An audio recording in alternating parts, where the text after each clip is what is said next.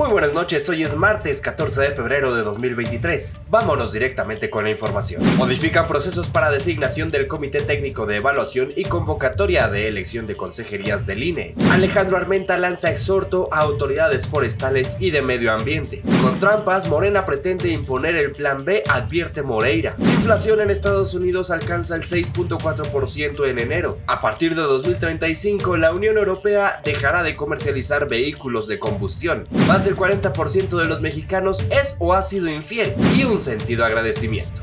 Al cierre, con Fernando Moctezuma Ojeda, el Pleno de la Cámara de Diputados aprobó con 473 votos a favor el acuerdo de la Junta de Coordinación Política por el que se modifica el proceso para la designación del Comité Técnico de Evaluación, la convocatoria para la elección de consejeras y consejeros electorales del Consejo General del Instituto Nacional Electoral y los criterios específicos de evaluación con el propósito de dar cumplimiento a los resolutivos y efectos de la sentencia determinados por la Sala Superior del Tribunal Electoral del Poder Judicial de la Federación. El documento indica que para continuar el proceso para la designación del Comité Técnico de Evaluación iniciado por el Instituto Nacional de Transparencia, Acceso a la Información y Protección de Datos Personales y la Comisión Nacional de Derechos Humanos, la Junta de Coordinación Política, conforme a sus normas internas, acordará la designación de tres personas para la integración de las siete personas que conformarán al Comité Técnico de Evaluación. Las y los integrantes del Comité Técnico de Evaluación deberán ser personas de reconocido prestigio y que no hayan sido postuladas o ejerzan algún cargo de elección popular o hayan desempeñado cargos de dirección en partidos políticos nacionales o locales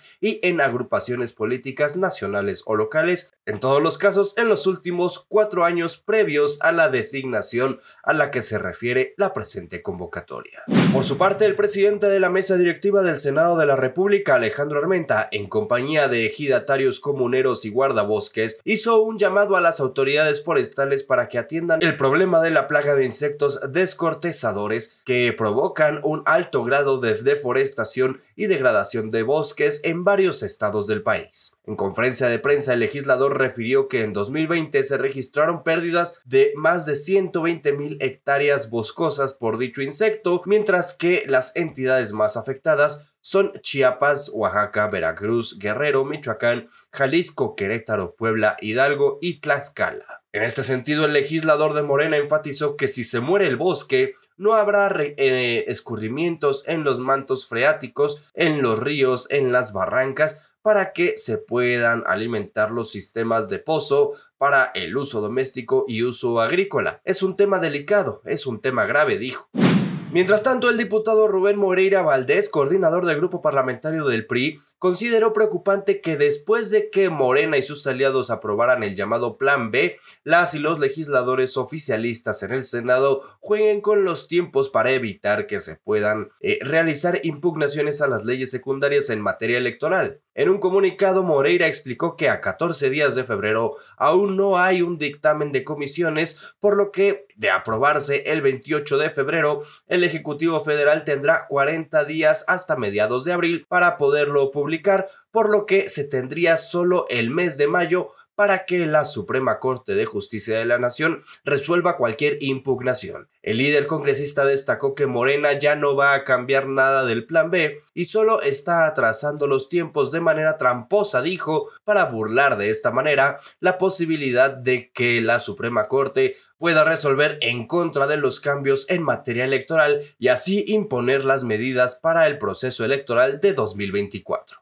Entre tanto, los precios del consumidor en Estados Unidos aumentaron a una tasa anual del 6.4% en enero, una leve desaceleración del 6.5% observado en diciembre pasado, pero por encima de la predicción de los analistas del 6.2%. Los precios de los alimentos aumentaron 10.1% desde enero pasado, el noveno aumento anual consecutivo de dos dígitos para esa categoría, aunque por debajo de su máximo de agosto. Los costos de alojamiento que incluyen el alquiler y el costo de la propiedad de la vivienda aumentaron un 7.9%, Esa es la tasa anualizada más rápida desde 1982. Los costos de alquiler aumentaron un 8%, que representa otro nuevo récord.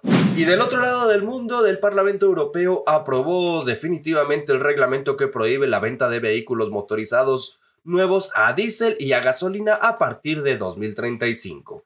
La iniciativa fue aprobada a pesar del rechazo del Partido Popular Europeo y la extrema derecha. En total contó con 340 votos a favor, 279 en contra y 21 abstenciones. De esta manera se contempla un paso intermedio eh, con la reducción de las emisiones del parque de coches y camionetas de combustión del 55 y el 50% respectivamente para 2030. De acuerdo con este escenario, cinco años después deberá reducirse totalmente. El acuerdo alcanzado por la Comisión y el Consejo Europeo, ahora avalado por el Europarlamento, es la primera propuesta del paquete Fit for 55, con el que el bloque comunitario pretende reducir las emisiones de CO2 un 55% para 2030. Los márgenes temporales adoptados son suficientes para que la industria pueda adaptarse, según los defensores del nuevo reglamento, como ha sostenido el eurodiputado liberal neerlandés Jan Heutema, encargado de elaborar el informe.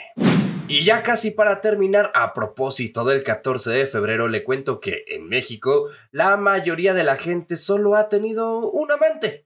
De acuerdo con una encuesta realizada por Massive Color, el 42.8% de las mujeres y el 51% de los hombres dijeron haber sido infieles por lo menos una vez en la vida, de los cuales el mayor rango de eh, personas infieles es el que va de los 30 a los 50 años, con un 53.5%. Según la encuestadora, las tres principales razones por las que los mexicanos buscan amantes son que la relación no iba bien con un 31.3%, sintió el deseo de hacerlo con un 26.1% y por venganza o despecho con un 16.3%. En cuanto al principal motivo que la relación no iba bien, el mayor porcentaje lo tienen las personas mayores de 50 años con el 37.1%, lo que podría significar, bueno, pues una rutina y la monotonía en la relación que, aunque no justifica una infidelidad, los llevó a buscar una nueva relación en lugar de intentar arreglar la actual. Como quiera que sea, desde este lado del micrófono espero que usted haya pasado el mejor 14 de febrero posible.